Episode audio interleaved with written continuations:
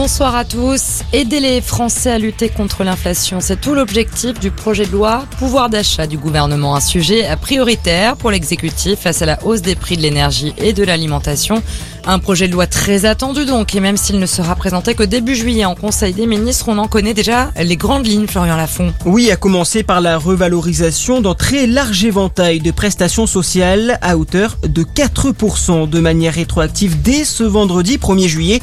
Sont concernés le RSA, les pensions de retraite, la prime d'activité, les allocations familiales ou encore l'allocation adulte handicapé. Autre mesure de ce texte, la prolongation du bouclier tarifaire jusqu'à la fin de pour limiter la hausse des prix du gaz et de l'électricité. Ce projet de loi vise également à instaurer un dispositif d'intéressement dans les PME, l'une des promesses d'Emmanuel Macron lors de la présidentielle pour augmenter les salaires. Un projet de loi pouvoir d'achat encore loin, très loin d'être adopté par le Parlement, faute de majorité absolue à l'Assemblée pour le camp présidentiel.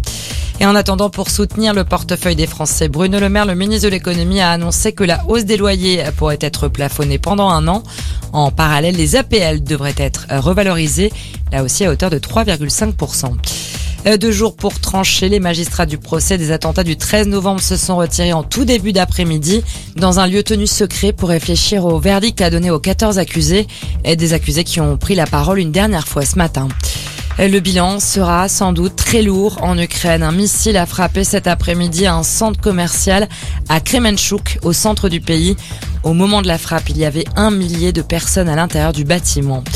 Et puis du cyclisme, ce sera sans lui. Julien Alaphilippe ne sera pas au départ du Tour de France vendredi. Le champion du monde n'est pas assez bien remis de sa violente chute lors de Liège-Bastogne-Liège.